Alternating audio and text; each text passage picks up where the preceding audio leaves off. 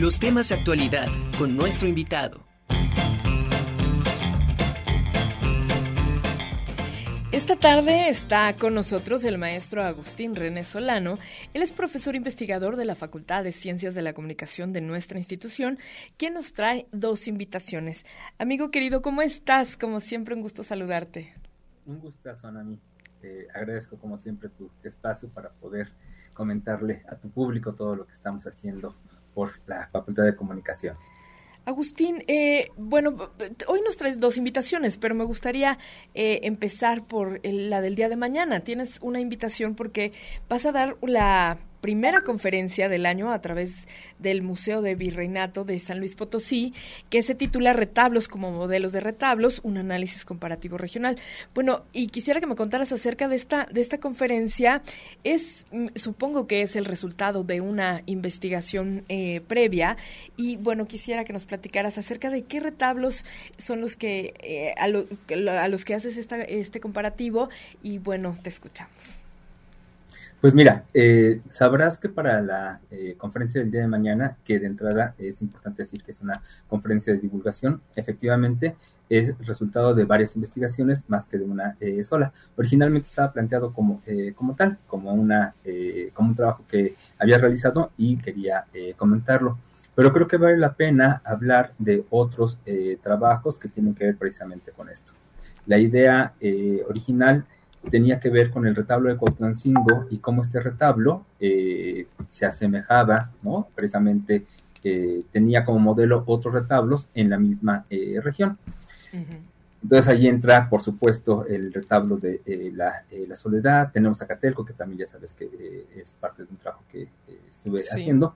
Pero hay otro trabajo en el cual me interesó mucho tratar de comprender cómo los retablos influían precisamente como modelo de retablos y lo que tomé fue la, lo que podríamos entender hoy como la periferia, periferia de, eh, Puebla y el centro de, eh, de, Puebla. Entonces, son otros dos grupos de retablos que trato de comparar, que hago un análisis precisamente entre ellos como un análisis comparativo y de esta manera lo que estoy intentando eh, hacer es que veamos a, a, los retablos como fuentes también de los, de los retablos. Esto es que cuando la gente, ya saben, eh, siempre diré esto, que cuando la gente vea un retablo, vea más allá de un mueble con santitos, ¿no?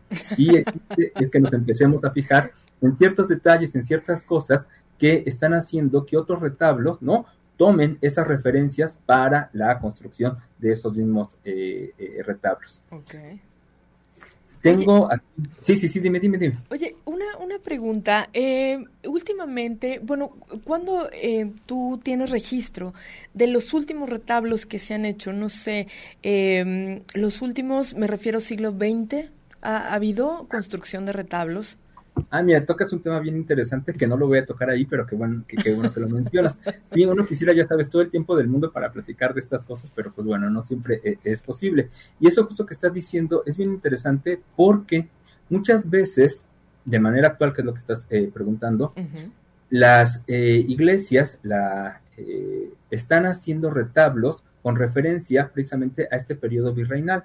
El periodo que yo trabajo es precisamente el periodo virreinal que eh, para el, a principios del siglo XIX podríamos decir que se termina. Ya sabemos que estas cuestiones de que comienza algo, termina algo desde el punto de vista historiográfico es muy complicado, ¿no? Pero bueno, vamos a, mencionar así, ¿no? El siglo XVIII. Eh, Pero hay eh, lugares que están haciendo o rehaciendo sus retablos, ¿no? Desde, desde la perspectiva de ese periodo. Entonces, eso es muy interesante porque entra justo en lo que estoy tratando de, lo que trataré de presentar el día de mañana como unos retablos eh, dirán, yo quiero que mi retablo, pudiendo ser un retablo eh, moderno, ¿no? No, va a ser un retablo precisamente de estilo eh, virreinal y algunas, algunos modos de identificarlo es como neocolonial, ¿no? Estas cuestiones las trataremos en alguna otra ocasión, pero hoy no, ¿no? El chiste es eso, ¿no? Que hay algunos retablos que actualmente están siendo hechos a, a modo, ¿no? Como modelo de los retablos eh, virreinales del siglo XVII y del siglo XVIII. Eh, y eso es, eso es muy eh, bonito porque la gente está valorando desde esta perspectiva historiográfica, ¿no? El rehacer o el hacer sus, sus retablos. Exactamente. Y bueno, continúa, ¿qué nos ibas a decir?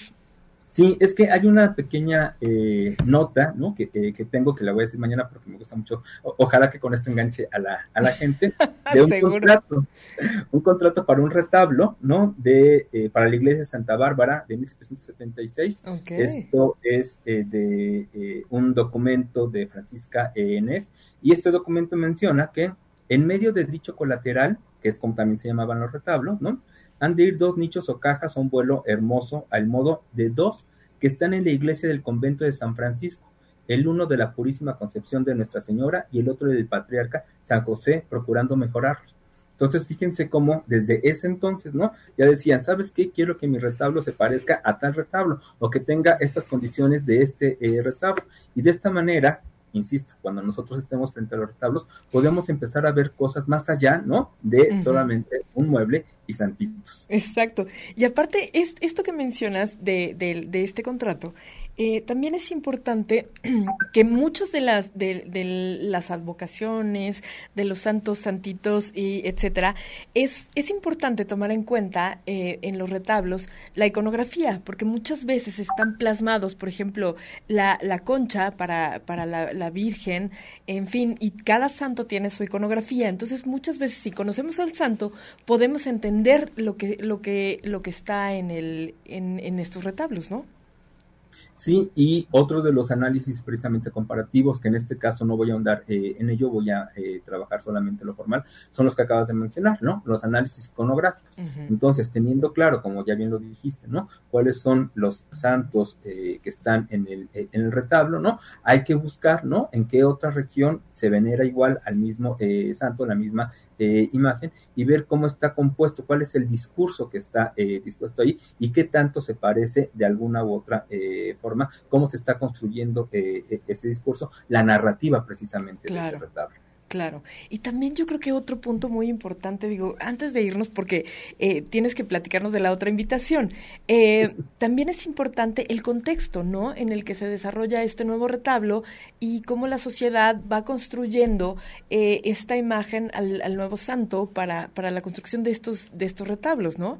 Entonces, ¿por qué se escoge? Es interesante saber por qué se escoge a determinado santo para este altar, ¿no? Incluso lo que acabas de decir es algo que debe, en el cual deberíamos de, eh, prestar muchísima atención cuando estamos frente a un eh, retablo, porque seguramente esas son de las particularidades que hacen al retablo único, ¿no? La mayoría de la gente, insisto, vemos al retablo y vemos lo mismo. O sea, a mí esa parte me, eh, me encanta. Me molesta un poco, por supuesto, ¿verdad? Pero me encanta cuando digan otra vez otro retablo. O sea, si todos son lo mismo. Bueno, no, no todos son lo mismo. Justo por eso es la práctica de, eh, de mañana, ¿no? Para poder ver cómo se van nutriendo entre ellos mismos, pero además porque cada retablo es único. El discurso, la narrativa que tienen desde el punto de vista iconográfico, desde el punto de vista de la devoción, los hacen únicos. Y esto es muy importante para el patrimonio cultural religioso porque eso es lo que hace al, la relación de patrimonio cultural religioso con la comunidad. Que tú eh, tengas, digo, tú, tienes también la experiencia precisamente eh, eh, en Guamantla, ¿no? O sea, cuando tienes enfrente a una devoción, la, la Virgen, por así eh, decirlo, es muy distinta, ¿no? Tu relación con ella que la de otra eh, persona. Y eso hace única esa imagen para ti. Lo mismo sucede con el retablo, ¿no? ¿Cómo estamos haciendo que eso haga que el, el retablo sea no parecido solamente a otros, sino único, por decirlo de alguna forma. Exacto. Oye, pues qué interesante, por lo menos a mí ya me enganchaste y yo mañana voy a ver esa conferencia. Rapidísimo, antes de irnos, ¿a qué hora es la conferencia? Y pasamos al otro tema de, de la invitación que tienes de este coloquio nacional de narrativas. Sí, la conferencia de mañana es a las 7 de la noche y es en el Facebook eh, Live y en el YouTube del Museo del Virreinato de San Luis Potosí. Súper. Ahora pasamos rapidísimo. El Coloquio Nacional de Narrativas, ¿cuándo es? Está abierta la convocatoria, ¿no? Para los que quieran participar. Sí, aquí tengo mi, eh, ya sabes. ¿Tu acordeón? mi acordeón, ahí está. Bueno, eh, lo tenemos en pantalla. Sí, ya lo vi, excelente. Gracias, muchísimas gracias. El 20, 21 y 22 de abril es cuando se lleva a cabo el coloquio. Pero lo que me interesa mucho eh, comentarles es que este 13 de febrero, este domingo, se cierra precisamente la convocatoria para que nos den sus eh, propuestas. Hay un eh, formulario que viene justo en la parte de, hasta abajo, en el cual van a meter quienes, quienes gusten, esa es la idea de la invitación, el formulario y la propuesta de la, de la ponencia. Sabrás que es muy interesante esta cuestión de las eh, narrativas porque regularmente eh, lo, entendemos, y bueno, y es que esa es la idea a final de cuentas de, eh, del coloquio, ¿no? Entendemos esta cuestión de la narrativa desde el punto de vista profesional, más allá de contar por contar, más allá de narrar por narrar. Se pueden hacer análisis, mejor dicho, se hacen análisis narrativos en muchísimos campos. En realidad, cualquier cosa se puede narrar, contar o relatar. Básicamente, nuestras áreas de análisis están en arte, cine, fotografía, literatura, medios digitales, música, radio, periodismo, publicidad, televisión, nada más, y otros, ¿no? Por si de repente eh, eh, no, les, eh, no cabe dentro de ellos. Si no fue suficiente. por si de repente, ¿no? No, no, no, se les, no se les da. Pero lo que quiero llegar es que si alguien conoce a alguien de comunicación, alguien que estudia comunicación, que trabaja comunicación, cuando va a ver una película, ¿no?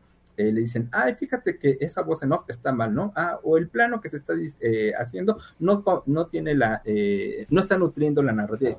Y uno dice, yo vengo a ver la película, o sea, déjame en paz, ¿no? ¿De qué se, de qué se trata?